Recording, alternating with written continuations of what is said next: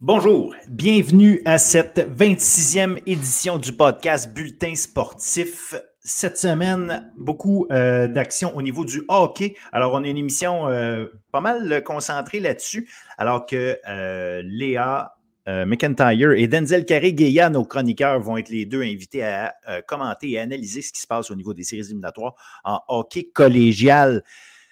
Avant qu'on aille là et avant qu'on continue, je veux quand même prendre le temps de remercier notre commanditaire Gagner Sport, Gagner Sport, le spécialiste des équipements de sport. Leur équipe vend, répare, installe, inspecte et entretient les équipements de sport depuis plus de 25 ans. Leur service s'adresse aux particuliers, aux centres de services scolaires, aux écoles privées, aux cégep, universités, aux municipalités, aux centres sportifs, aux services de garde ainsi qu'aux bureaux d'architecture et d'urbanisme. Gagner Sport croit également qu'il n'y a aucun compromis en ce qui a trait à la sécurité chez Gagne Sport, l'excellence du service offert est à la base de toutes leurs actions. Alors, merci Gagne Sport d'être là encore une fois et de continuer de nous euh, permettre de travailler avec vous et de présenter ce qui se passe au niveau du sport étudiant. Outre le hockey collégial, et je vais euh, y revenir plus tard, on a eu des euh, éléments importants qui se sont passés au niveau du RSEQ. Je vous en parle. Donc, cette semaine, il y avait une rencontre des directions sportives des universités à propos de l'introduction de division 2 et 3, euh, bien évidemment au niveau universitaire, parce qu'il faut, ce qu'il faut comprendre, c'est qu'au niveau universitaire, essentiellement à la base, tout est du D1. Et depuis qu'il ligue de flag football qui est entrée en, action et qui, a été pris euh, sous l'égide du RSEQ, malgré le fait que ce sont des clubs sportifs, eh bien, une grande réflexion a été lancée à savoir comment intégrer, s'assurer que les équipes, qu'elles soient ce qu'on appelle varsity ou euh, qu'elles soient des, euh, que ce soit des clubs sportifs, s'assurer que malgré tout, ces équipes-là et ces euh, sports-là qui sont sous le giron d'une université aient quand même un minimum de services. Donc, ce qui est important pour eux autres au niveau des universités, au niveau du RSEQ, c'est de s'entendre sur quel est le niveau d'implication de l'université quand on parle de D1. Et quand je parle d'implication, je parle, euh, ça peut être au niveau du financement, mais ça peut être au niveau de l'accès au plateau sportif, euh, l'accès aux services euh, de physiothérapie, ces choses-là, tout ce qui est encadrement, bref, de, l'équipe. Donc, si du Division 1 versus du Division 2 versus du Division 3, qu'est-ce qui serait les services à être garantis? Par les universités parce que c'est bien beau de dire euh, bon, c'est beau, votre équipe de flag, euh, euh, vous représentez l'université, même si vous n'appelez pas, par exemple, le vert et or, vous n'appelez pas nécessairement les carabins ou le rouge et or, vous êtes l'équipe de flag football de l'université XY. Bien, il a été quand même réfléchi le fait que il faut, il faut il, faut intégrer ces équipes-là. Il faut s'assurer d'un minimum de, prise en charge de ces équipes-là. Donc voilà, c'est euh, les raisons pour lesquelles ça discute actuellement euh, de ça. Donc ça va être un sujet qui va être à suivre parce que c'est important, notamment pour euh, tous les clubs sportifs, s'assurer d'avoir un peu d'encadrement, s'assurer d'avoir aussi du soutien de la part de leurs universités qu'elles représentent quand même. Donc, ça, il y a cet aspect-là. Il y a aussi au niveau du RSEQ un plan d'action équité, diversité, inclusion qui avait été euh, réfléchi. Il y avait euh, beaucoup de travail qui a été fait. On se rappelle peut-être l'an passé, j'avais écrit des textes sur le sujet l'an passé euh, par rapport au fait qu'il y avait un grand sondage qui avait été lancé auprès des divers étudiants et étudiantes partout à travers le Québec pour euh, essayer de, voir qu'est-ce qu'on peut faire sur certains aspects, notamment au niveau de euh, équité, diversité, inclusion. Eh bien, il y a un plan d'action qui a été présenté au ministère au mois de février. Ce plan d'action-là devrait être annoncé au mois de mai. Et ce que je comprends, c'est qu'il va être euh, lancé dans le sens où les activités officielles, disons, ça, ça va commencer en septembre. Ce qu'on me dit, c'est qu'on euh, n'a pas attendu après le ministère. on a déjà commencé à travailler sur ces sujets-là, évidemment, mais euh, le temps que ça devienne officiel et que ça s'implante comme il faut, ça s'implanterait en septembre prochain. Ça devrait être officialisé, lancé officiellement au mois de mai prochain. Un autre, un autre élément qui est à suivre, parce que c'est intéressant, il y a des discussions qui se passent beaucoup au niveau notamment de l'intégration des, euh, des athlètes trans. je le sais que ça soulève beaucoup d'opinions, surtout évidemment les athlètes trans là, qui, un, ancien, quelqu'un qui était de sexe masculin qui tombe maintenant dans les catégories féminines je sais que ça, crée beaucoup de, remous là, souvent dans ces, dans ces euh, éléments-là. Donc, euh, c'est des discussions qui sont vraiment sur la table, ces éléments-là. Et je sais que l'objectif avec ce plan d'action-là du RSEQ est de, de, forcer euh, quelque part la main du ministère pour qu'ils prennent position par rapport à tous ces éléments-là. Parce qu'en ce moment, c'est un peu. Euh, euh, les, fédérations doivent choisir, doivent déterminer qu'est-ce qu'elles font. Euh, c'est un peu là, à la discrétion de chacun, même si on a des lignes directrices ici et là, mais on essaie d'avoir quelque chose d'un peu plus concret. Donc voilà, avec ce plan d'action-là, l'objectif est de forcer la main du ministère. On verra ce que ça va donner, mais il y a assurément des, des éléments importants là-dedans. Qui, vont, qui vont ressortir. Ça va être à suivre, ça aussi sportivement parlant. Euh, on avait des championnats de conférence en Division 2. Si les Divisions 1 euh, universitaires, euh, collégiales, Division 1, c'est pas mal tout fini. En fait, c'est tout fini par le hockey. Évidemment, au niveau Division 2, on, ça continue, basket, volleyball. On a des championnats de conférence, donc ça, ça, va être à suivre, évidemment. Basket masculin, je voulais quand même apporter un élément, quelque chose qui est arrivé à la fin de la saison pour l'équipe des Aigles d'Onsic au basketball Division 2. Euh, était premier au classement, mais il y a une plainte qui a été formulée. Il semble que l'équipe euh, ait inscrit un joueur de trop pendant la saison. Euh, donc, il y a une plainte qui a été formulée. On a reçu la plainte. On a finalement enlevé cinq euh, victoires à Onsic qu'on a transformé en défaite par défaut, ce qui a fait en sorte que Onsic s'est retrouvé à la quatrième position au lieu de la première. Donc, euh, évidemment, ça dérange beaucoup parce que, euh, de ce que je comprends, c'est plus une erreur administrative qu'autre chose. Depuis cette année, les équipes de Division 2 avaient un maximum de 18 joueurs qui pouvaient inscrire pour la saison, mais le système informatique dans lequel on entre, le, nom des joueurs ne, limite pas en réalité. Donc, euh, il, permet pas, il permet d'inscrire 25 euh, joueurs si vous voulez. Euh, il ne limite pas, tandis que pour les équipes en Division 1, dès qu'elles dépassent la limite, on ne peut pas entrer un nouveau nom. De toute façon, le système le bloque, ce qui n'était pas le cas en Division 2. Il semble qu'un joueur de plus a été rajouté. Alors que c'est un nouveau règlement de cette année, la limite de 18. Bref, on, paye, on paye un peu cher l'erreur administrative, mais bon, quelque part, il faut, euh, il y a des règlements, il faut, euh, faut, être capable de les appliquer, puis c'est souvent les applicants que ça réveille tout le monde. Donc, j'ai l'impression que cette erreur-là ne se fera plus. Puis Onsec étant une équipe très forte, j'imagine, bon, ça les oblige à jouer des matchs de plus. Mais euh, bon, on va leur souhaiter qu'ils arrivent à s'en tirer puis qu'ils arrivent à avancer au même niveau qu'ils voulaient le faire. Je ne pense pas que c'était une erreur de mauvaise foi. Bref, voilà, ça, affecte un peu la division 2, mais comme je vous dis, là, ça va être à suivre. Je vais vous tenir au courant de ce qui se passe quand on va être rendu aux championnats provinciaux à la mi-avril. Donc, comme je vous disais tout à l'heure, euh, hockey collégial, on parle avec euh, Léa et Denzel. Tantôt, on va tout faire le tour de toutes les euh, séries éliminatoires et je vous invite fortement à, être là pour l'entrevue de la semaine avec Jessica Boulanger, capitaine de l'équipe des Carabins de l'Université de Montréal en hockey féminin, qui nous raconte son expérience des championnats canadiens qui étaient reçu par justement les Carabins cette année. Championnat canadien de hockey euh, féminin universitaire. Donc, la capitaine des Carabins, Jessica Boulanger, en entrevue de la semaine. Donc, voilà, soyez-y, restez avec nous et euh, j'espère que vous allez apprécier le show qu'on vous a monté. Merci tout le monde.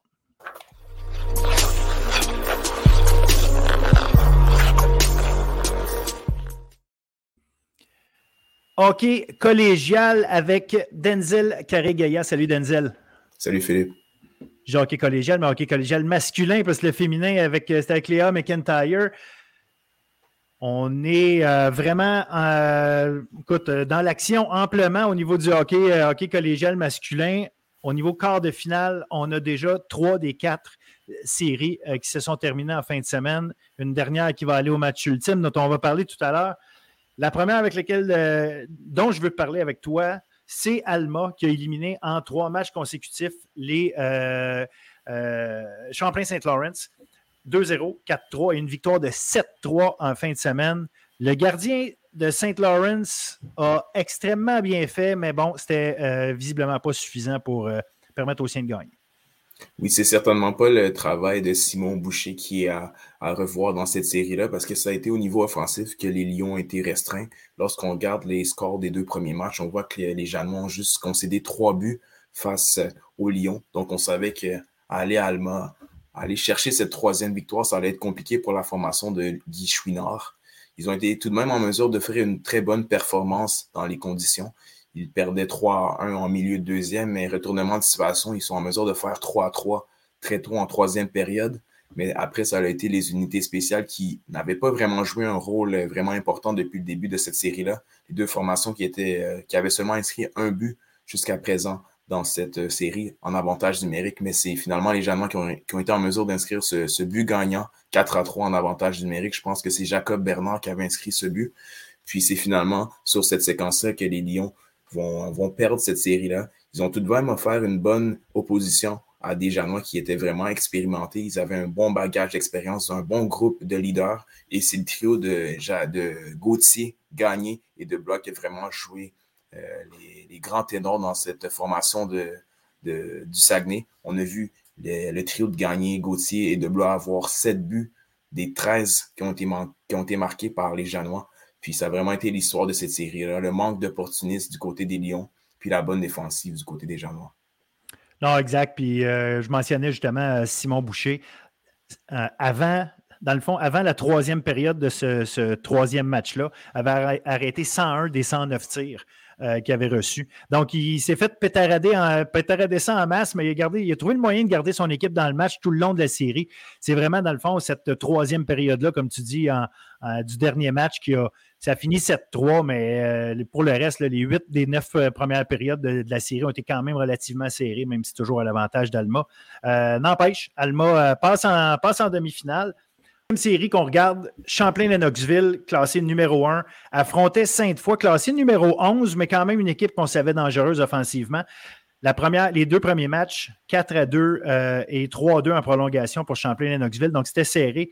Mais par contre, ce troisième match-là, explosion, champion Lennoxville, a rien laissé au hasard, une victoire de 7 à 1 dans leur cas. on voulait vraiment fermer les livres du côté de Lennoxville. On sait que c'est l'équipe à battre dans le circuit. Ils ont terminé au premier rang du classement général et ils arrivaient en série avec beaucoup de confiance. Être en mesure de muser l'attaque de Sainte-Foy, c'est vraiment difficile. Les, les dynamiques ont vraiment été restreints offensivement. Ils ont seulement inscrit cinq petits buts en trois parties. Et ça a été l'histoire de cette série-là, le manque d'opportunistes à l'attaque, les grands canons des dynamiques qui n'ont pas été en mesure de faire euh, trembler la cage des deux gardiens de Lennoxville, les deux gardiens qui ont été utilisés durant cette série-là.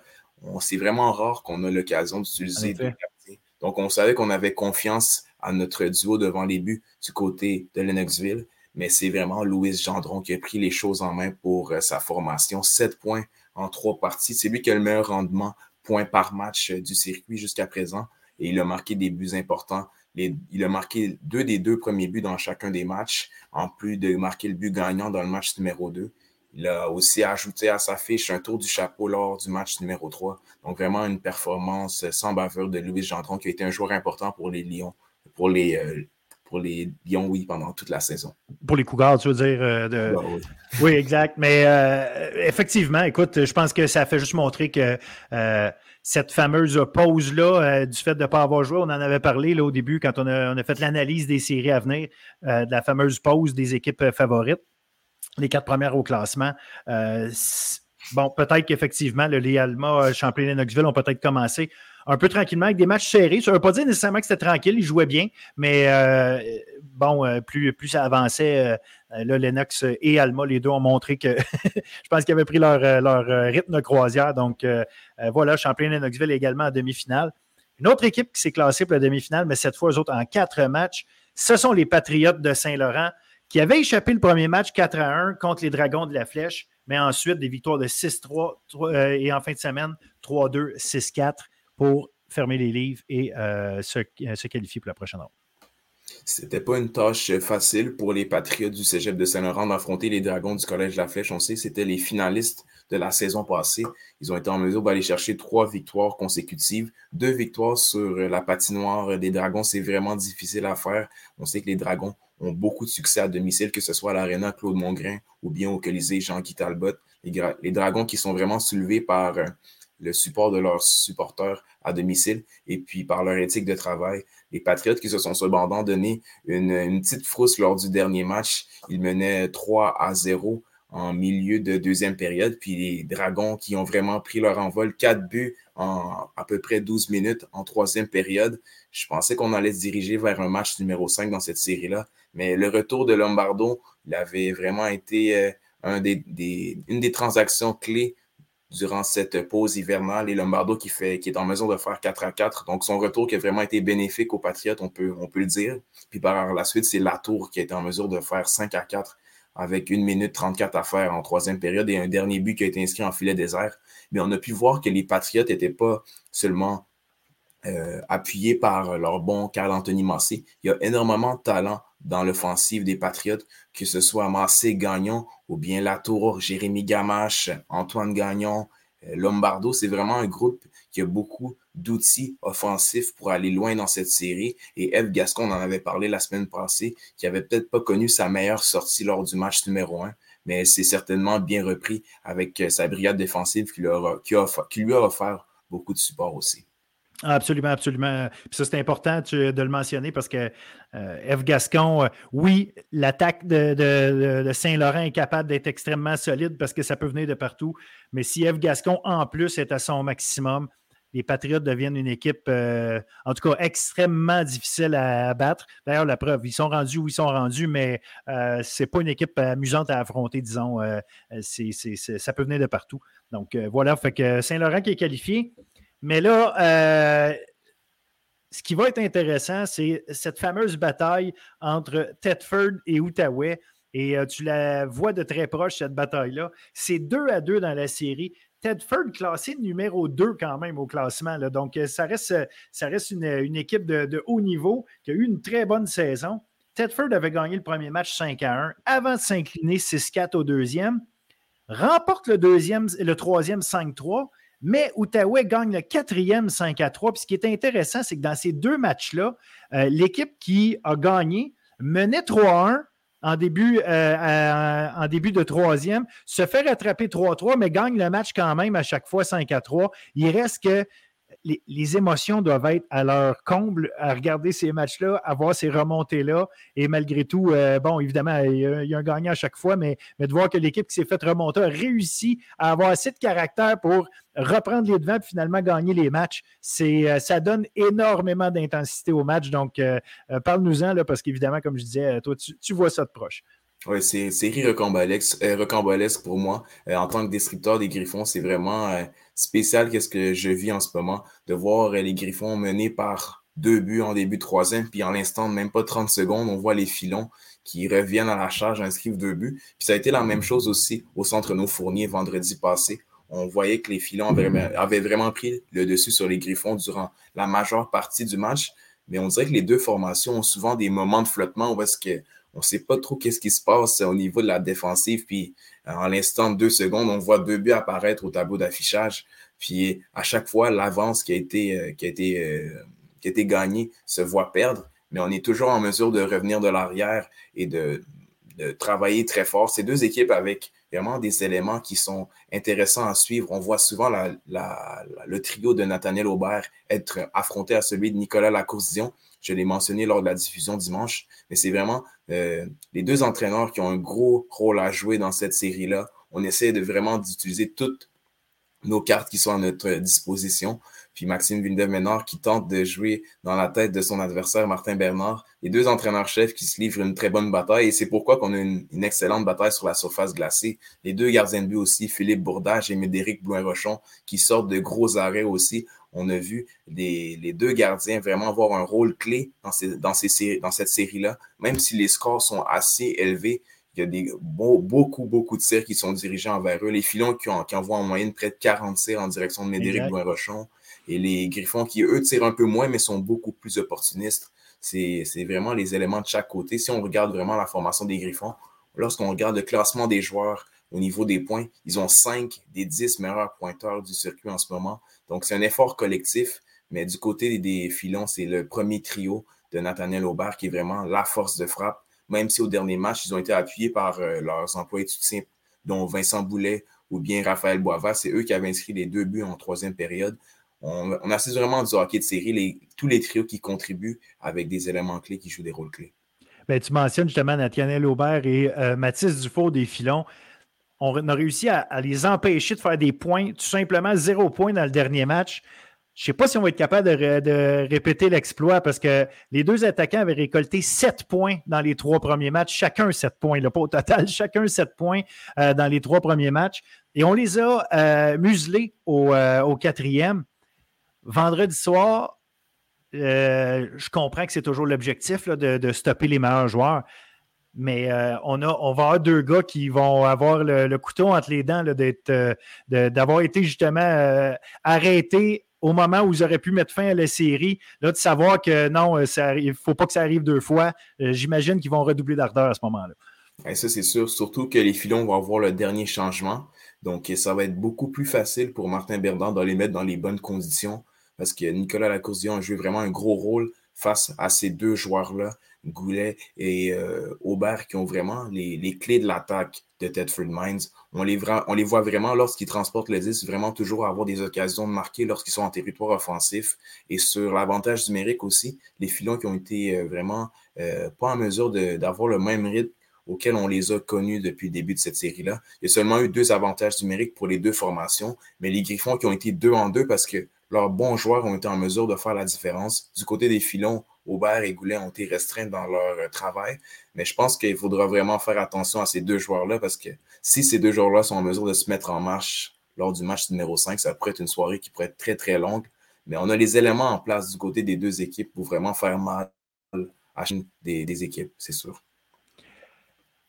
Et là, est-ce que l'expérience d'avoir fait ça l'année passée, euh, d'avoir justement gagné même la finale euh, au, match ultime, euh, je comprends qu'il y a des joueurs qui sont partis, des, Griffons, mais il y a quand même des gars qui sont, qui sont encore là, qui, l'ont vécu. Est-ce qu'on peut donner l'avantage malgré tout? je dis malgré tout à cause de leur, position au classement en saison régulière, mais est-ce, qu'on peut donner l'avantage malgré le fait qu'ils vont jouer à l'extérieur? Au Griffon dans un contexte comme celui-là ou euh, tu n'irais pas jusque-là étant donné justement l'avantage de la patinoire? Je pense que niveau, niveau préparation, les Griffons ont vraiment le net avantage dans ce genre de duel-là. C'est un groupe qui a beaucoup de vécu, tu l'as mentionné, mais la pression doit être sur les filons, ça c'est sûr. Les filons qui, menaient cette série 2 à 1, les Griffons qui sont venus remporter ce match-là à Gatineau. Et l'année passée, si on se rappelle, les Griffons avaient remporté un match en séries éliminatoires au centre Renaud Fournier. Donc, les Griffons ont peut-être un avantage au niveau mental, mais les, les filons qui, ont, qui sont en mesure d'aller gagner face aux Griffons. Et jusqu'à présent, les deux formations qui ont remporté leur match à domicile à chaque fois. Donc, c'est, je pense que c'est, un bon indicatif de qu'est-ce qui pourrait se passer au centre Renaud Fournier. Mais les Griffons qui ont vraiment la connaissance de qu'est-ce qui peut se passer en séries éliminatoires. On les a vus connaître des matchs ultimes vraiment solides l'année passée, notamment lorsqu'ils ont dû voyager à Alma en partant de Gatineau. Ce n'est pas un voyage qui est facile. Les joueurs qui ont dû aller trimer pour aller remporter euh, ce match numéro 5-là. Donc, ils se retrouvent dans ce même genre de situation-là. Donc, ils vont être bien préparés, ça c'est sûr, mais les, filons qui ont, un rôle vraiment, qui, veulent vraiment gagner eux aussi parce qu'ils ont le groupe pour aller loin en série. Donc, ça va être le match ultime à regarder vendredi. Si vous pouvez aller au centre Renaud Fournier, allez-y. Euh, sinon, bien évidemment, sur rseq.direct, c'est vraiment un match que tout le monde devrait au moins se donner la chance de voir. Si vous voulez savoir c'est quoi du hockey euh, collégial, puis vous donner une chance, évidemment qu'on ne peut pas prédire comment ça va se passer, mais si vous voulez donner, euh, vous donner une chance de tomber sur un match où euh, il va y avoir de l'intensité, puis on risque d'avoir des buts en masse. On a eu quoi? 32 buts là, dans les quatre premiers matchs au total. Donc, je pense que la table est mise pour qu'on ait de l'action amplement dans un match, un duel ultime comme ça, pour une place. Euh, et la dernière place, en fait, en demi-finale du hockey collégial masculin. Donc, euh, j'invite absolument tout le monde à, au moins, si vous n'êtes pas capable sur place, euh, regardez ça sur vos écrans en web diffusion. C'est, je pense, une bonne chance d'avoir un excellent spectacle. Oui, puis il y a beaucoup de gens de l'Outaouais qui vont faire le voyage aussi à Thetford. Donc, ça, ça parle vraiment de l'engouement qui, qui, entoure cette partie-là. C'est 4h30 d'auto. Donc, les partisans qui n'ont pas froid, froid aux yeux pour aller assister à ce match-là qui va être de grande classe. Absolument, absolument. Ben, écoute, un, énorme merci, Denzel.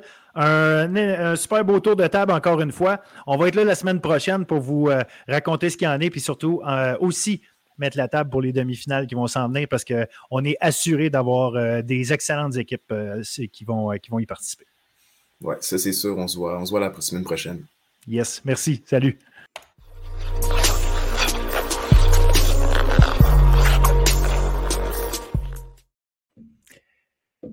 OK, féminin collégial avec Léa McIntyre. Salut Léa.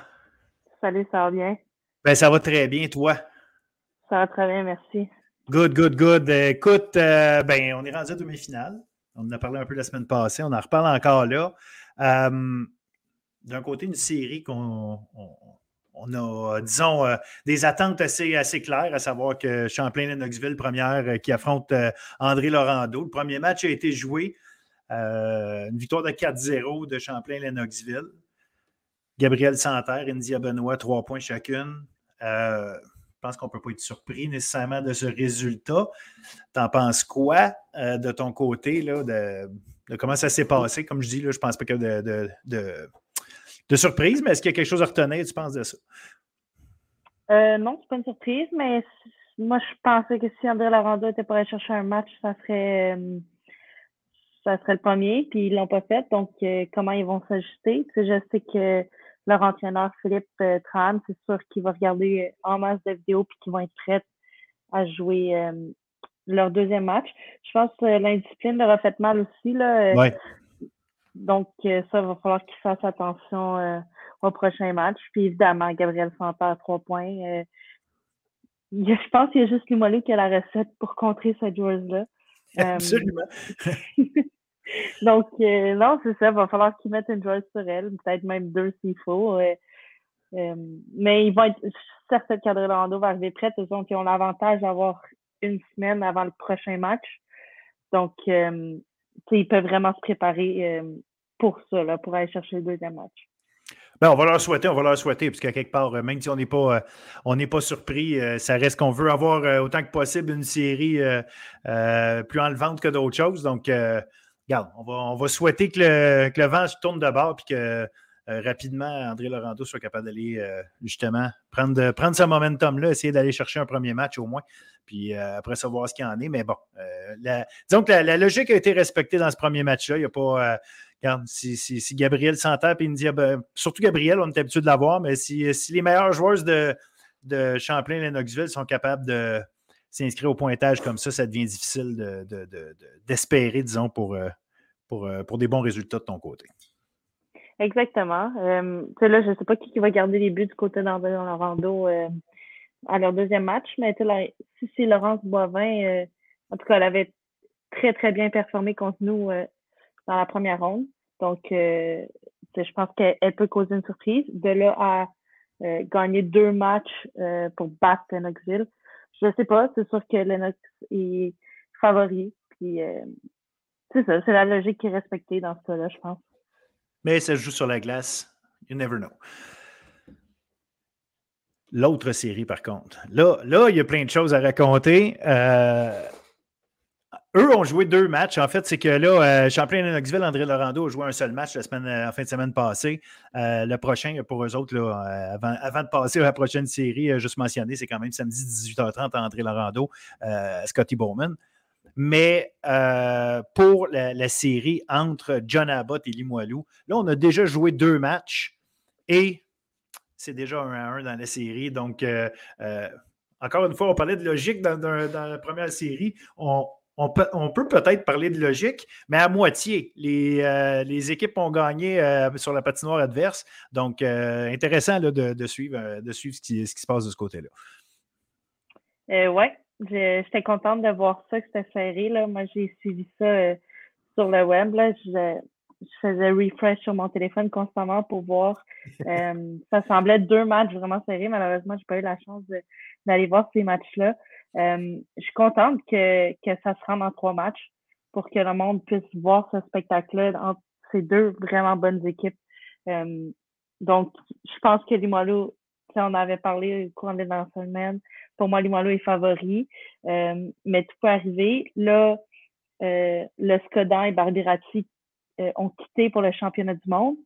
Donc, comment ils vont réagir? Je ne suis pas inquiète que les joueurs qui vont prendre des plus grands rôles vont performer. mais ça va être un ajustement, c'est sûr, pour eux. Là. Ben, d'autant plus que dans les deux matchs, premièrement, une victoire de 4-3 pour, pour John Abbott, après ça, une victoire de 5-2 pour Limoilou, mais sur les six buts marqués par John Abbott, Manon Le Scodan a six points, tout comme Émilie Lucien. Donc, tu sais, oui, ça fait mal parce que c'est des. Euh, Manon Le Scodan et euh, Jade Barbirati sont excellentes, là, mais en plus, c'est que Manon Le Scodan est en feu. Là, elle jouait du gros hockey, extrêmement importante au niveau de la productivité de l'équipe, production offensive de l'équipe. Donc, évidemment, on savait qu'en laissant aller, euh, en n'ayant pas ces joueuses-là pour, pour un troisième match comme ça, ce serait difficile. Mais quand en plus, on voit comment, comment elle performe, ben là, tu le sais que tu es en train de perdre une joueuse qui est hot en plus. Donc, euh, ça, devient, euh, euh, ça devient disons que ça rajoute à la lourdeur de la tâche.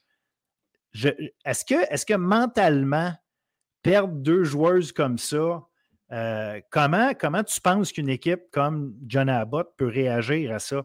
Est-ce qu'on sent que Damn, on aurait dû gagner? Bien évidemment, on veut tout le temps gagner en deux, tu vas me dire, mais euh, on aurait dû gagner là, c'était notre chance parce que sinon on n'en a plus? Ou euh, non, c'est justement un test de caractère peut-être pour des joueuses qui sont euh, habituellement habituées à des rôles un peu moins, un peu plus effacés. De dire non, c'est votre occasion, là, justement, shiner, on ne vous attend pas, ben, c'est votre tour.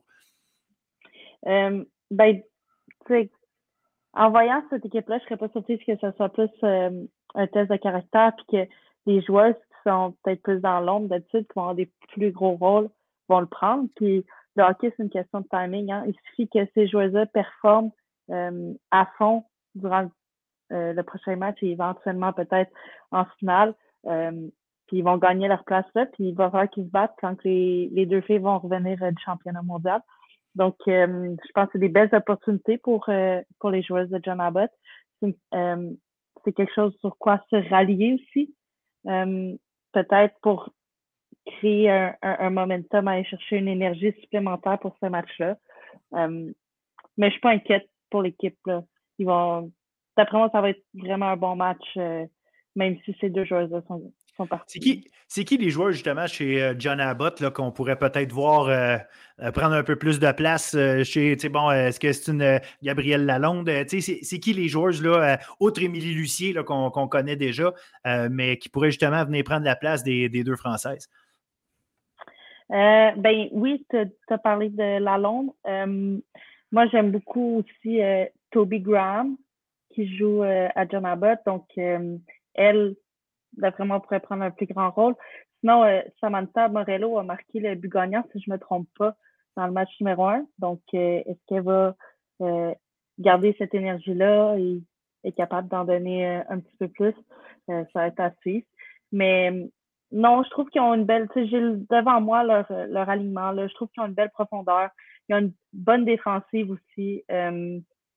donc, tu sais, leur, leur offensive peut facilement venir de leur défensive aussi. Je pense à Léa Kozowski euh, en arrière qui pourrait être dangereuse aussi là, euh, pour amener des points. Donc, euh, il va falloir que tout le monde lève son jeu d'un cran puis que tout le monde vraiment travaille dans la même direction pour, pour aller marquer des, des buts s'ils veulent gagner. Dans le deuxième match,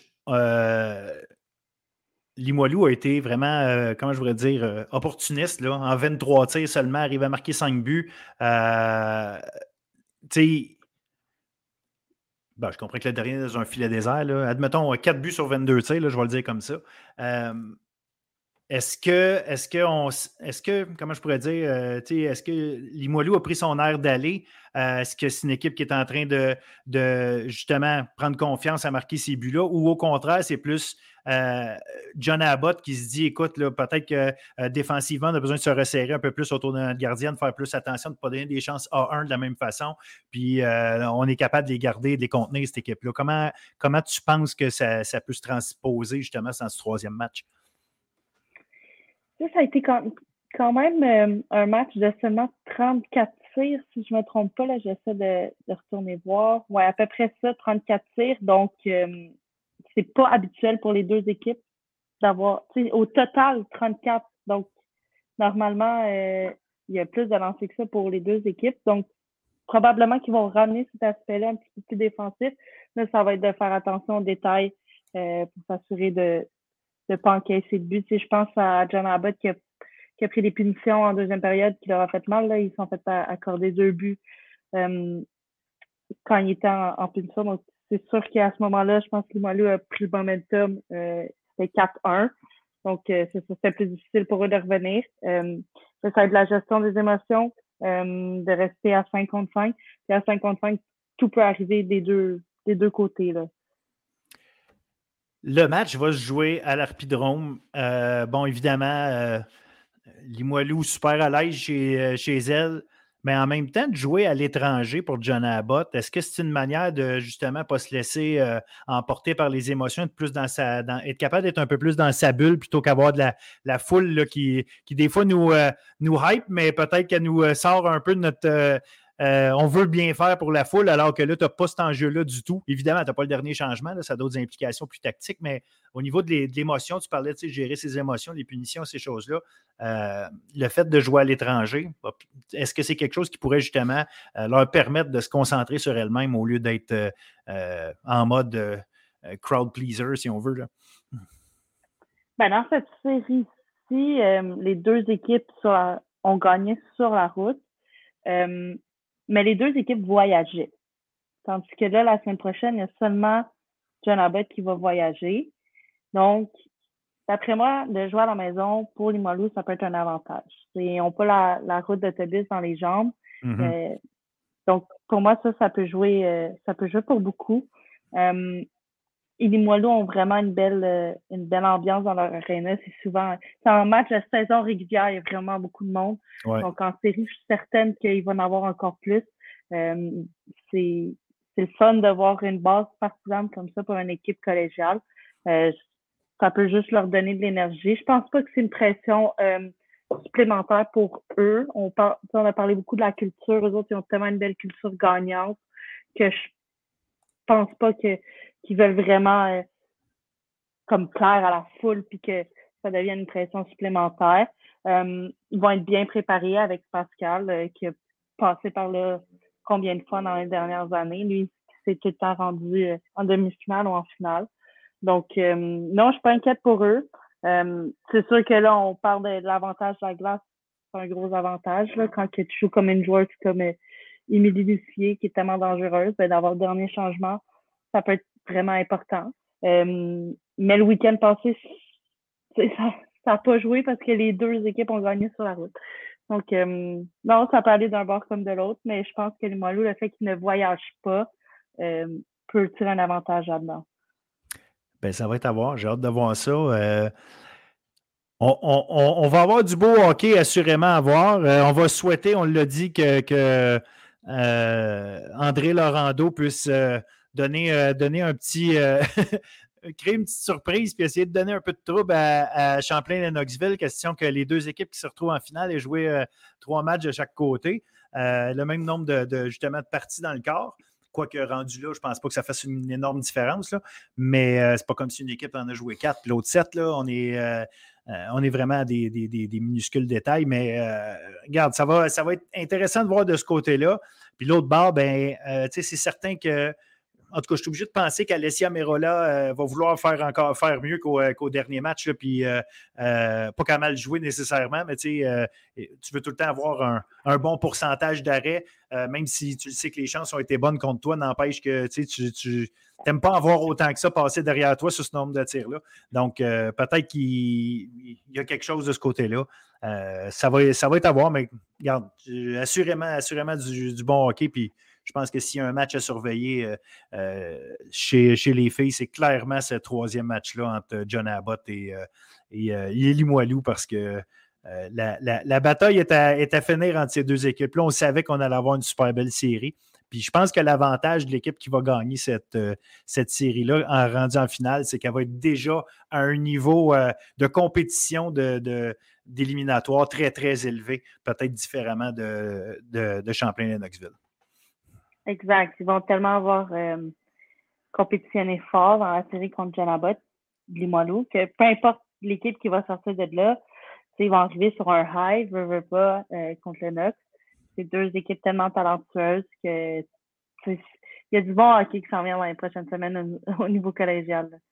Absolument. Puis on a vu, euh, on a eu, on a eu du fun il y a quelques semaines en regardant le championnat universitaire euh, féminin à Montréal. Je ne dis pas que c'est le même calibre parce qu'évidemment, c'est euh, la petite coche en dessous, mais il y a des très bonnes joueuses qui vont être très bonnes dès l'an prochain au niveau universitaire, qui vont être qui jouent là. Fait que ça va être, ça va être intéressant à regarder. Donc, je te, souhaite des bons matchs en fin de semaine prochaine. Je nous souhaite parce que je vais regarder ça aussi.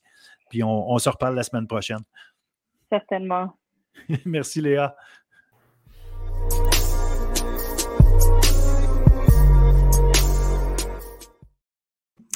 Alors, bienvenue au segment euh, de l'entrevue de la semaine. Cette semaine, on reçoit avec nous la capitaine de l'équipe de hockey des Carabins de l'Université de Montréal, Jessica Boulanger. Salut, Jessica.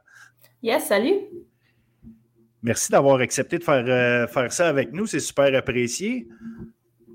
Ça fait plaisir, mais même, je suis contente euh, justement de pouvoir te parler un petit peu aujourd'hui. Vous venez de finir le championnat canadien de hockey universitaire qui était chez vous.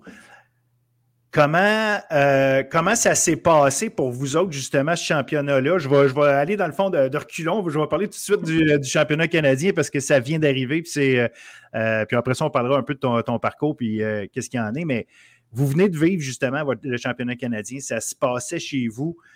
Comment ça s'est passé pour vous autres? Là? Puis je parle juste au, juste au niveau résultat, mais euh, comment vous avez vécu ça? Au complet. Oui, euh, écoute, euh, je pense que c'est une des plus grandes, ben, un des plus beaux championnats que j'ai vécu. J'en ai eu deux et demi, on pourrait dire, à cause de la COVID. Puis, tu sais, c'est sûr qu'on n'a pas eu les résultats qu'on voulait. On n'a pas eu une médaille, une médaille au bout de la ligne, mais honnêtement, juste l'ambiance, le monde des estrades, avoir nos familles avec nous, passer une semaine avec les filles à l'hôtel, juste se concentrer sur le hockey, c'est pour de vrai, c'est une des plus belles expériences qu'une joueuse ou un joueur de hockey pourrait demander. Fait que malgré tout, euh, ça a été beaucoup, beaucoup d'émotions. Puis je pense qu'on s'est vraiment bien battu. Fait je suis vraiment fière de, mon équipe. Puis euh, je suis vraiment contente des souvenirs que, ça va m'avoir apporté. Vous avez été, ben, je m'en ai dit éliminé, vous n'avez pas été éliminé parce que vous avez une chance pour la troisième place après, mais vous avez été mm-hmm. battu à demi-finale par celles qui ultimement ont gagné, les euh, Cougars de Mount Royal vous étiez à pas grand-chose quand même. Ça reste une équipe qui était euh, solide, mais un peu cendrillon dans le sens que était classé huitième avant de commencer. C'était pas l'équipe nécessairement que les gens auraient mis leur argent dessus avant de commencer le tournoi. C'était comment de les affronter? Quel genre d'équipe elles ont, quel genre d'opposition elles ont offert? Parce que oui, on, de, loin, euh, de loin, on peut voir ce qui s'est passé sur la patinoire, mais pour vous autres, euh, arriviez-vous là en vous disant OK, Few, c'est pas Alberta contre qui on joue, on joue contre l'équipe numéro 8. Avez-vous aviez -vous le sentiment de ça va être plus facile, je sais qu'on se dit jamais mhm. ça, mais euh, comment, comment vous avez abordé ce match-là, justement, en fonction du fait que c'était justement pas Alberta? Oui, ben, je comprends ta question. Puis, tu sais, honnêtement, c'est vrai que ça peut être trompeur un peu les positions. Mais rendu au championnat canadien, toutes les équipes méritent d'être là. Puis, mhm. euh, tu sais, euh, justement, la division au complet dans l'Ouest, c'est vraiment une bonne division. Là. Fait que c'était, quand on est arrivé sur la glace, on se préparait à tout. Puis, tu sais, c'est vraiment une équipe rapide, puis ils ont vraiment sorti un bon match. Je pense qu'ils ont surpris euh, toutes les équipes qui étaient là. Mais comme j'ai dit, chaque équipe qui était au championnat, dans le fond, avait vraiment le potentiel de gagner ce, tournoi-là. Là. Ils l'ont vraiment bien mérité. Puis ça a été une bonne bataille jusqu'au bout, en tout cas dans notre demi-finale. Qu'est-ce qui. Justement, qu'est-ce qui, les a rendus spéciales? Est-ce qu'on les sentait, euh, on les sentait sur leur X? Parce que là, plus le tournoi avançait, on avait l'impression, OK, là, euh, comme tu dis, toutes les équipes avaient probablement leur chance de gagner, effectivement, mais on, les sentait plus ça allait comme une équipe vraiment difficile à. Moi, je pourrais dire passer par-dessus. Euh, puis évidemment, le score a fait qu'il n'y a personne qui l'a fait, mais je veux mhm. dire, on, avait tout l'impression que c'était eux autres qui, avaient un petit edge en avant de tout le, monde tout, le long des matchs. Est-ce qu'il était difficile justement à, comment créer de la pression sur eux autres, créer, euh, euh, se créer du momentum contre, contre cette équipe-là? Ça semblait difficile. Euh, oui, c'est sûr. Puis c'est sûr, quand euh, on commence la partie avec. Euh, ben, c'est eux qui, mènent la partie au début, c'est plus dur de revenir. il y a un edge mental un peu à, ça. Puis je pense que, tu sais, être underdog, ça te donne une, belle position, entre guillemets, parce que tu te dis, peu importe ce qui arrive, anyway, c'est pas nous les favorites. Fait que tu n'as pas la pression sur, sur tes épaules de ce côté-là. je pense que plus qu'ils gagnaient des matchs, plus que ça leur donnait de l'énergie et de la confiance, puis on bâtit là-dessus. Puis, mettons, sa glace, moi, comment je le voyais, c'était vraiment des... la rapidité, c'est la première chose à, laquelle je pense. Mm-hmm. Euh, la rapidité pour mettre la pression, sortir de la zone. Euh, fait que ça, on va leur donner. Mais, euh, ouais, je ne sais pas si ça répond à ta question un peu. Là, mais... oh oui, absolument. Ben, en fait, il n'y a pas de bonne ou de mauvaise réponse. Et après ça, vous êtes allé jouer votre match pour la troisième place. Euh, à quel point ça fait mal de, à trois minutes de la fin? Euh, je le sais que ce n'est pas 1,8 secondes comme, euh, comme c'est arrivé à Concordia, qui est un autre, un autre problème à eux autres, mais pour vous autres, tu sais que tu approches d'une. Tu es quasiment en prolongation, rendu en fin de match comme ça. Tu le sais que le dernier but, il, risque de faire toute la différence. Mm-hmm. Là, il arrive à trois minutes et quart ou à peu près. Les autres arrivent à marquer. est-ce que, est-ce que à ce moment-là, c'est quoi le feeling sur le banc sur dans l'équipe? Euh, c'est déchirant, honnêtement. Euh, surtout qu'on venait de remonter de, deux. Euh, Et tu avais marqué le but, le but égalisateur d'ailleurs. Ouais, ouais, on dirait que ça s'est passé tellement vite. Le, dès que j'ai scoré, les, frissons sur les bras, la, foule qui criait, c'était un des plus beaux moments, en tout cas, de, ça m'a marqué. Là. Mais euh, ça fait mal de se faire scorer à trois minutes. Mais encore une fois, si on reste humble un peu, on va leur donner euh, UBC. Était, c'est des bonnes, une très bonne machine d'hockey. Des grandes joueuses, rapidité aussi. Fait qu'ils l'ont travaillé aussi. Mais je te dirais, qu'est-ce qui fait, qu'est-ce qui fait le plus mal, c'est, ça, c'est qu'on l'avait au bout des doigts. Puis, moi, euh, j'arrive, ben, moi et toutes les, filles, on aurait voulu gagner ça pour nos, nos vétérans qui finissaient cette année. Là. finir avec une médaille en plus chez nous, ça aurait été ça a été vraiment wow. Mais je me console vraiment euh, avec le fait qu'on a resté dans le game jusqu'au bout et qu'on a remonté anyway. Fait que ça, ça reste une très grande fierté, euh, peu importe le résultat. Puis justement, parle-en de ton but. Euh, de ton but égalisateur au moment où ça arrive. C'est ça, vous perdiez 2-0 quand vous êtes entré en, troisième période. Justine Pelletier marque un but en début de troisième à peu près quelques, deux, trois minutes après, tu marques le but, égalisateur tu dis, OK, les frissons, mais euh, tu sais, comment, comment on se sent, à, quel point on sent l'importance du moment, justement, quand on compte ce but-là, ou si, je ne veux pas dire que c'est un but comme les autres, parce que ça reste que, tu, tu le sais pareil, là, on est quand même conscient de ce qui se passe à la patinoire, là, mais euh, pour toi, là, de marquer ce but-là, est ce que tu sentais que tu, là, tu venais de ramener ton équipe dans le match, là, puis tu dis, OK, là, on a une chance d'aller chercher la médaille. Comment, c'est quoi le, premier feeling à ce moment-là? Ben vraiment, là, tu l'as dit. Surtout, je te dirais que c'est le, premier but avec Justine qui nous a, remis dans le game pour se dire OK, on est en masse capable de scorer contre cette équipe-là. Puis euh, marquer le but égalisateur, c'était un autre un petit plus comme qui confirmait qu'on était capable. Puis, euh, tu sais, moi, j'étais juste là au bon endroit, au bon moment. J'étais juste devant le but, puis j'ai mis la rondelle dedans, mais tout le travail d'avant, c'était euh, Amélie qui l'a fait, puis la def aussi. Fait que je pense que c'était un gros travail d'équipe. Puis je pense qu'on le voit aussi sur les photos, le, sentiment, la joie qu'on a, on saute d'un bras, on se serre fort, puis euh, c'est comme let's go, on est dans le game, puis on est capable d'aller chercher l'autre. Ouais, c'était un très beau feeling. Puis faire tout ça, justement, chez vous, est-ce que pendant la saison, puis là, je veux revenir un peu euh, justement avec la saison qu'il y a eu, est-ce que pendant la saison, il y avait une, pression de dire on faut arriver à ce championnat-là, à ce championnat canadien-là, pas juste comme ben, on est l'équipe qui organise, fait qu'on va être là. À quel point, pendant l'année, c'était présent dans vos esprits de dire faut arriver au championnat canadien en étant une équipe euh, contender, avec une chance de, une chance de gagner? Euh, ben, je te mentirais pas, le 100% c'était dans nos têtes. En tout cas, c'était parce que tu veux rentrer là en méritant. Puis, euh, oh, ça bug un petit peu. Là. Est-ce que tu m'entends encore? Oui, je t'entends parfaitement. Euh, moi, je te, je te, vois encore figé. Là. Moi, je te vois parfaitement.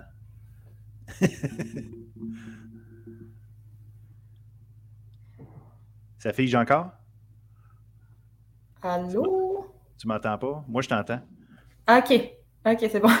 Tu es revenu? Euh, ouais, c'est bon. Je ne sais pas si c'était mon, ma connexion, mais désolé. moi, moi c'était correct tout le long, fait que. Ben, c'est ça, fait que vous vouliez rentrer, euh, vous vouliez rentrer justement avec euh, le sentiment d'avoir mérité votre place, c'est ça? Oui, exact. Puis, euh, tu on, on, savait depuis longtemps qu'on accueillait le championnat. puis, l'année ben, avant que ça arrive, on était déjà prête, là, on a commencé nos, camps un petit peu plus tôt. puis, on a fait un voyage aux États-Unis au début de l'année pour avoir aller chercher le calibre qu'on allait retrouver au championnat. Puis, on s'est dit dans ce voyage-là, justement, que on y allait par étapes. Fait que c'est pas de tout de, suite, tout de, suite, voir le gros championnat puis au bout avec la coupe, mais c'est commencer par finir la saison en étant bien positionné, après ça, aller chercher notre place au championnat. Après ça, euh, le championnat provincial, puis après ça, mhm. national. Fait tu sais, je pense que le, le, piège, là-dedans, c'est de tomber dans le stress, puis de se dire, oh mon Dieu, on doit, on doit, on doit, on doit. C'était juste de. C'est classique, c'est cliché, mais c'est ça pour vrai que j'ai. C'est la manière que j'ai vu ça, c'est de concentrer sur chaque game, aller chercher cette game-là, puis arriver qu'est-ce qui arrivera. C'est ça. C'est un, beau défi qu'on avait. là.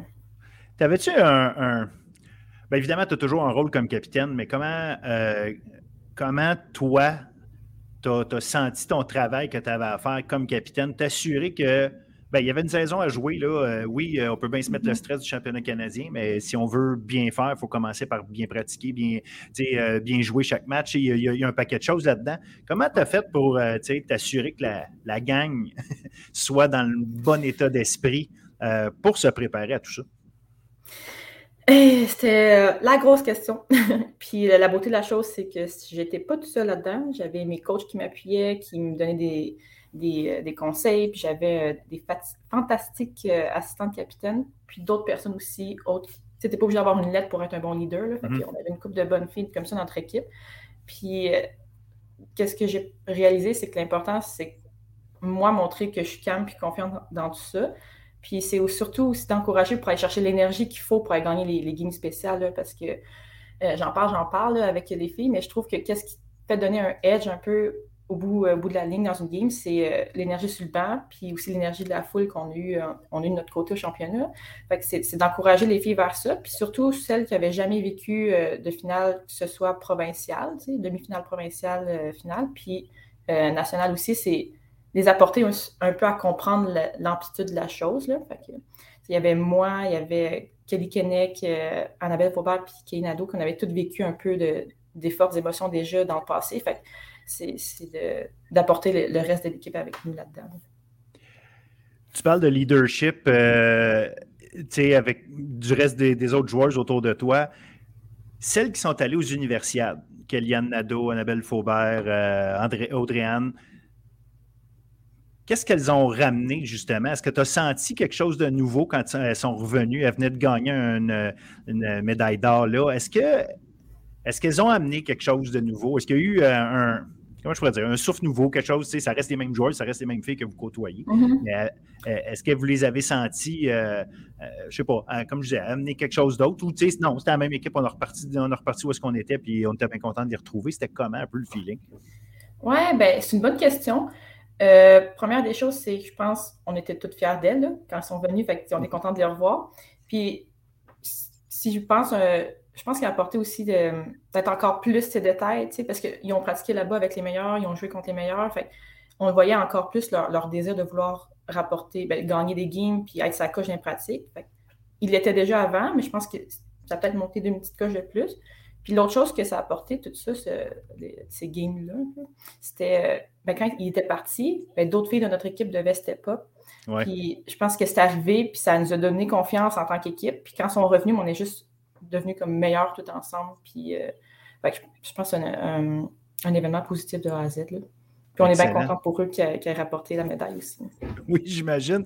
Ouais.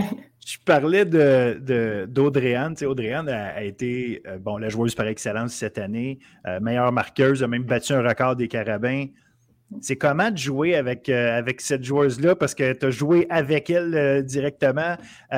c'est comment de jouer avec des. Tu sais, quand tu sais que tu es avec une exceptionnelle jusqu'à un certain point, là, dans le sens que tu dis, OK, là, je joue avec une joueuse. J'ai joué avec des bonnes joueuses, je suis une bonne joueuse.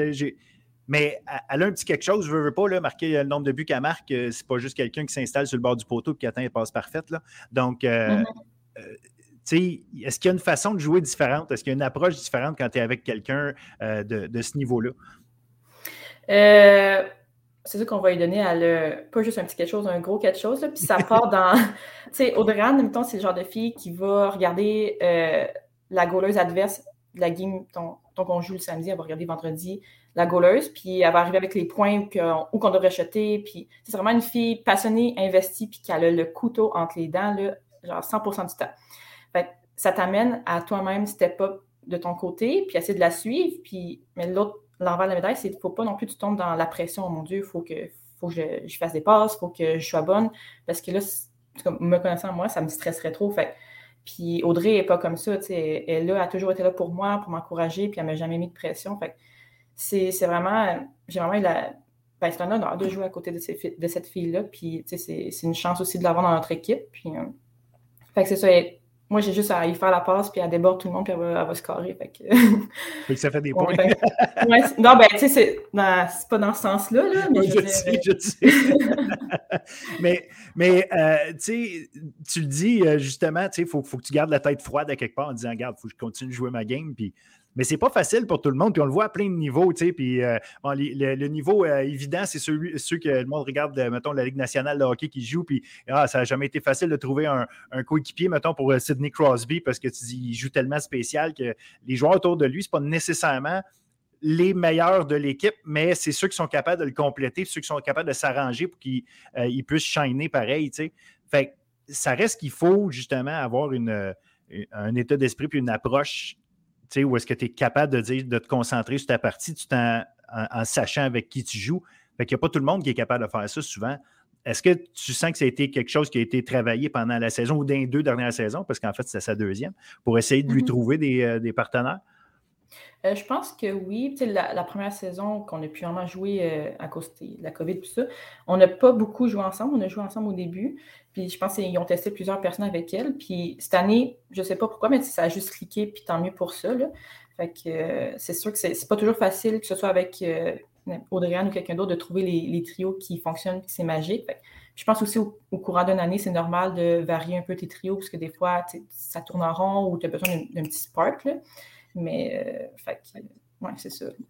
Puis, encore une fois, je répète, euh, cette fille-là, c'est ça. J'ai pas eu à rester la tête froide ou quoi que ce soit parce que même quand moi, ça n'allait pas bien ma performance à moi, elle était là tout le temps pour me ramener comme, c'est pas grave, reste dans le game. Puis j'étais aussi cette personne-là pour elle. Fait que j'ai vraiment apprécié euh, notre dynamique, là, puis aussi avec toutes les autres euh, avec qui on a joué. Excellent. Puis là, l'an prochain, euh, comment tu vois ça, vu cette expérience-là que vous venez de prendre de euh, championnat provincial, euh, arriver au. Vous avez quand même offert toute une, opposition à, Concordia. vous avez. Écoute, ça a passé, c'est pas bon qu'il y ait besoin de te le raconter. Comme moi, en demi-finale, c'est but en prolongation du dernier match, la demi-finale contre Ottawa. Fait que, ça reste une équipe intéressante. Concordia va continuer à être bonne. Vous allez continuer à être bonne. L'an prochain, comment tu vois la saison? Euh, puis avec justement, au début de ma question, ce que j'allais dire, c'est l'expérience que vous avez pris euh, cette année, des gros matchs, des gros événements. Euh, comment tu penses que ça va vous aider? Ben, comme je t'ai dit tantôt, c'est toujours un plus d'avoir vécu ces expériences-là. Puis là, celles qui n'avaient pas vécu l'ont vécu, puis on va le transmettre à ces nouvelles qui approchent, qui arrivent.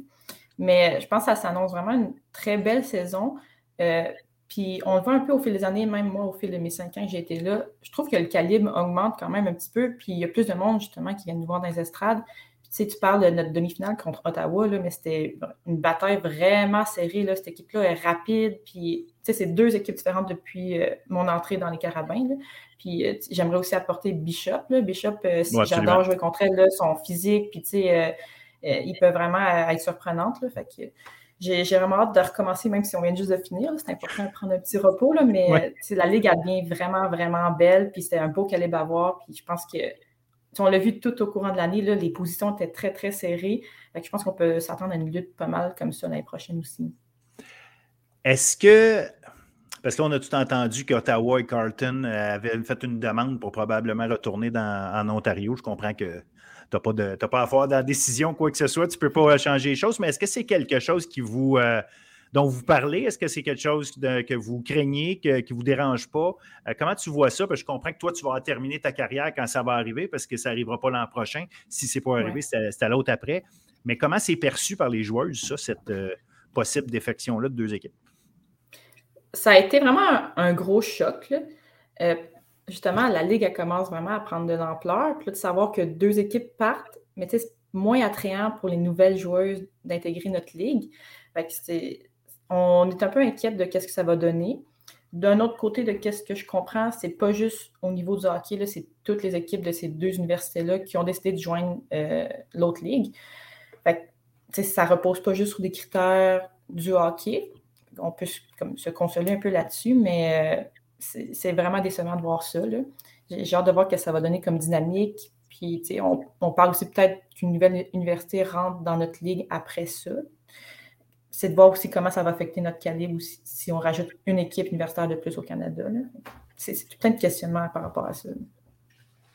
Est-ce que tu vois, parce que c'est intéressant ce que tu amenais, l'idée que tu trouves que le calibre monte, monte puis au, moment où il monte, ben, on pourrait perdre deux équipes euh, dans la ligue ici, même si une équipe, tu sais, je sais qu'il y a des rumeurs ici et là, mais euh, tant que ce n'est pas fait, les euh, nouvelles équipes euh, de hockey, ça coûte assez cher quand même. Fait que tant que ce n'est pas fait, on ne le sait pas, mais quel impact ça peut avoir sur le hockey féminin au Québec? Parce que c'est un enjeu, là, on entend souvent parler, puis plus je, regarde comment ça se passe, plus je, me rends compte de.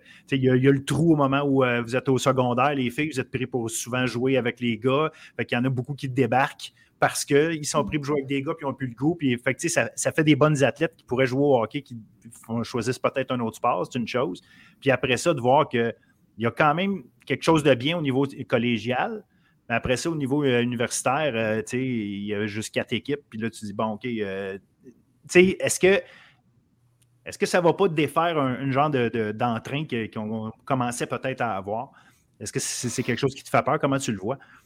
Ouais, ben c'est quelque chose qui me fait peur en effet. Là, puis je sais que des personnes avant moi, des coachs qui ont été là avant que j'arrive dans l'universitaire, ils ont travaillé vraiment fort pour euh, garder le plus de joueurs québécoises et canadiennes dans notre ligue ici. Puis parce que je sais, moi, quand c'était le moment de choisir euh, mon équipe universitaire ou un peu avant, on avait des conférences à Team Québec sur euh, l'importance de rester ici dans notre réseau parce qu'il y avait beaucoup de filles qui partaient aux États-Unis. je ne sais pas si ça va briser un peu cet effet-là de, rester au Québec, vu a juste quatre équipes. D'un autre côté, si ces équipes-là peuvent se développer un peu puis que ça reste un bon calibre, je sais pas, là, mais euh, c'est ça va être en tant que, joueuse qui va graduer ou euh, ceux, qui sont encore là d'essayer de comme, aller chercher les filles collégiales qui finissent pour euh, rester dans la ligue. Puis, mais ouais, c'est une décision qui, qui va peut-être affecter beaucoup le hockey féminin, mais en même temps, je pense qu'on peut rester positif malgré tout parce que ça ne change pas que le hockey féminin, encore une fois, il prend encore plus de place. Là. On le voit, il commence à se développer euh, quand les filles sont plus jeunes, il y a plus de programmes euh, intensifs. je reste quand même optimiste que malgré tout, euh, ça va rester un très bon calibre. Toi, de ton côté, bon, il te reste une année. On va te souhaiter tous les championnats que tu peux avoir autant que possible. Après, après ta, ta carrière universitaire, est-ce que le hockey va rester dans ta vie? Je pense que tu étudies en ergothérapie, c'est ça? Oui, c'est ça. Euh, est-ce que c'est ça? Est-ce que le hockey va rester dans ta vie? Vas-tu, euh, as-tu espoir de continuer à jouer euh, ou même coacher? Ou comment tu vois, tu vois les choses pour toi? Je me croise les doigts. c'est sûr que j'aimerais ça trouver un poste professionnel, mais je très consciente que le niveau est vraiment élevé. je ne sais pas si je vais être capable. Puis si ce n'est pas à Montréal, ça sera ailleurs. Je suis prête à me déplacer. Puis au pire des cas aussi, je suis même prête à aller jouer en Europe. Moi, le hockey, c'est une très, très grande partie de ma vie. je vais mettre toutes les chances de mon côté pour euh, continuer par après. Puis c'est sûr que être entraîneur ou aider un peu avec les, plus jeunes, ça, m'intéresse beaucoup aussi. Fait que cet aspect-là qui reste possible pour moi. Là, mais je dirais que c'est comme un, océan de possibilités qui va s'ouvrir à moi l'année prochaine. Je commence déjà à y penser aussi. As-tu, as eu des discussions avec des possibles équipes en Europe ou même euh, des équipes en Amérique du Nord qui sont en train de se former? As-tu, euh, comment, tu y penses, mais est-ce qu'il y a des, actions ou en tout cas des, choses qui se font euh, qui sont plus concrètes? Oui, ben non, mais tu sais, je, connais du monde qui connaît du monde. on dirait que je suis plus ou moins inquiète, surtout pour l'Europe. Mais ça va être une, discussion que je vais avoir avec ma coach un peu pour voir c'est quoi mes possibilités, qu'est-ce que je peux faire pour euh, me mettre les chances de mon côté. Là. Je laisse un peu la poussière euh, redescendre après la saison, puis c'est sûr que je vais embarquer là-dedans vraiment prochainement, là, regarder euh, c'est quoi, mes, quoi mes possibilités. Fait que là, c'est l'entraînement de off-season qui va commencer bientôt. J'imagine tu te donnes un, tu te donnes une petite pause puis ça, ça recommence assez vite, j'imagine? Oui, oui. Euh, ben, souvent, j'ai tendance à négliger cette petite pause-là, mais euh, elle, est vraiment importante. ça, ça te permet de te reset, partir à 100 pour, euh, pour l'été. Puis, peut-être qu'il y a du monde qui ne le savent pas, mais un, été pour une joueuse de hockey, c'est vraiment chargé. C'est 5 à 6 entraînements par semaine. Puis, en plus, tu travailles parce que tu as un, appart à payer.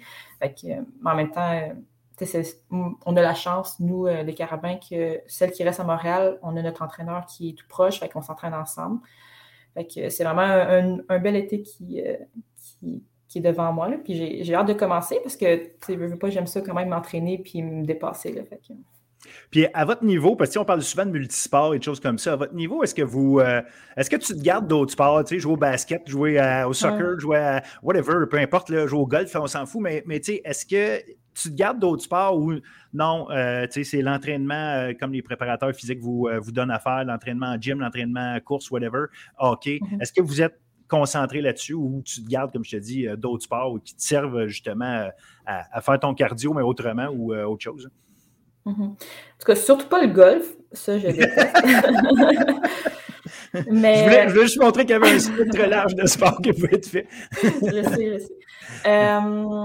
Ben, c'est sûr que quand, plus qu'on est, quand on est jeune, surtout, c'est important d'avoir une diversité. Puis là, je comprends ta question rendu à notre âge, à notre niveau, est-ce que c'est encore le cas? Moi, je pense que oui. Un peu de décrocher de, du hockey, ça, te permet, de, quand tu recommences, d'avoir la, flamme un peu qui, qui est ravivée. Mais il y a aussi l'autre côté de la balance que c'est peut-être plus de risque de blessure aussi. Moi, mm-hmm. je joue beaucoup au deck hockey. Là, tu, comme ça ressemble un peu au hockey, mais pas tout à fait. Non, c'est ça. C'est pas du patin quand même, c'est pas la même chose. Non, c'est ça. Mais fait, moi, j'aime ça jouer à ça l'été. C'est une autre passion euh, de mon côté. Puis je pense que c'est important.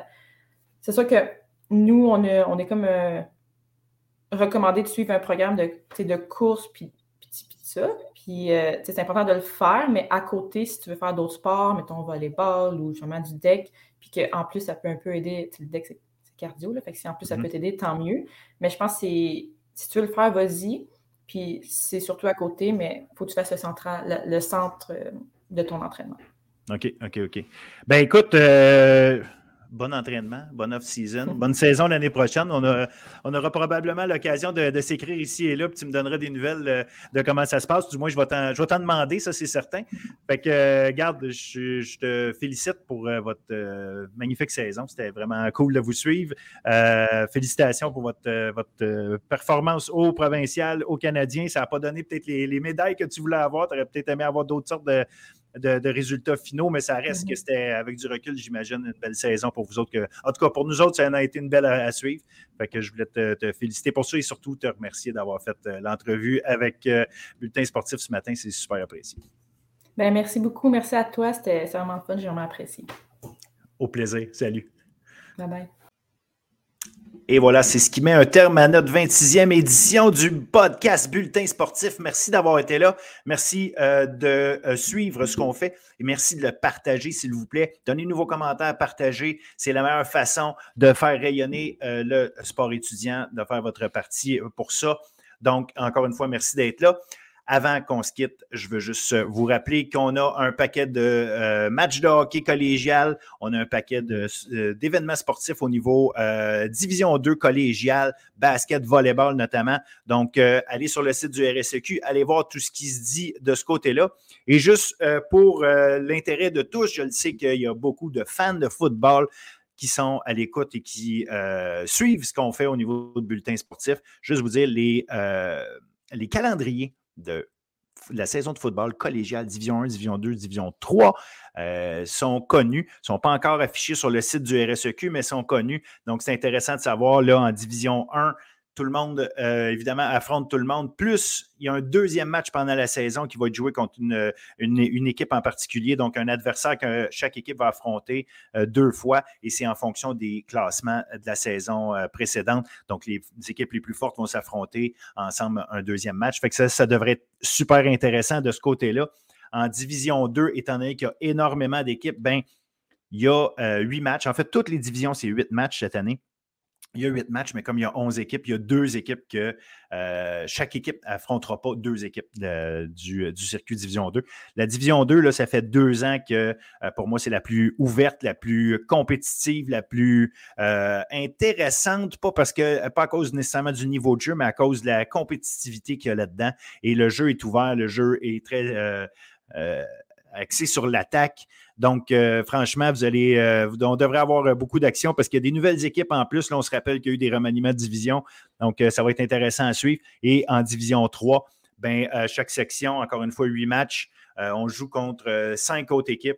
Et puis, il y a trois autres matchs, trois autres équipes qu'on affronte deux fois. Donc, en fait, il y a deux équipes par section qu'on affronte une fois, trois équipes qu'on affronte deux fois. Ça va ressembler à ça, les classes, les, pas les classements, mais les calendriers. Donc, ce sera à vous d'aller regarder. Je vous invite à le faire pour surveiller ce qui se passe avec votre équipe favorite. Donc euh, voilà, de toute façon, on va suivre ce qu'il en est. Et euh, je vous invite aussi la semaine prochaine, parlez-en si vous voulez, euh, ça va me faire plaisir. La semaine prochaine, on va recevoir avec nous l'entraîneur des Carabins de l'Université de Montréal, l'entraîneur, le coordonnateur à l'attaque des Carabins de l'Université de Montréal, Gabriel Cousineau, avec qui on va jaser évidemment de football avec qui on va jaser de ce qui s'est passé dans la saison morte et pour les Carabins et pour le reste de euh, la Ligue universitaire, mais aussi un dossier intéressant, le recrutement. Le recrutement non seulement euh, des joueurs qui s'en vont vers les Carabins ou vers les autres équipes, mais euh, aussi tout l'aspect du recrutement des joueurs d'école secondaire qu'on essaye d'amener vers les États-Unis et comment ça fonctionne de ce côté-là? Gabriel a une bonne opinion là-dessus a fait des recherches sur le sujet. Donc, ça va être intéressant de suivre ça. Je vous invite à être des notes aussi la semaine prochaine. D'ici là, bon sport tout le monde. Bonne semaine.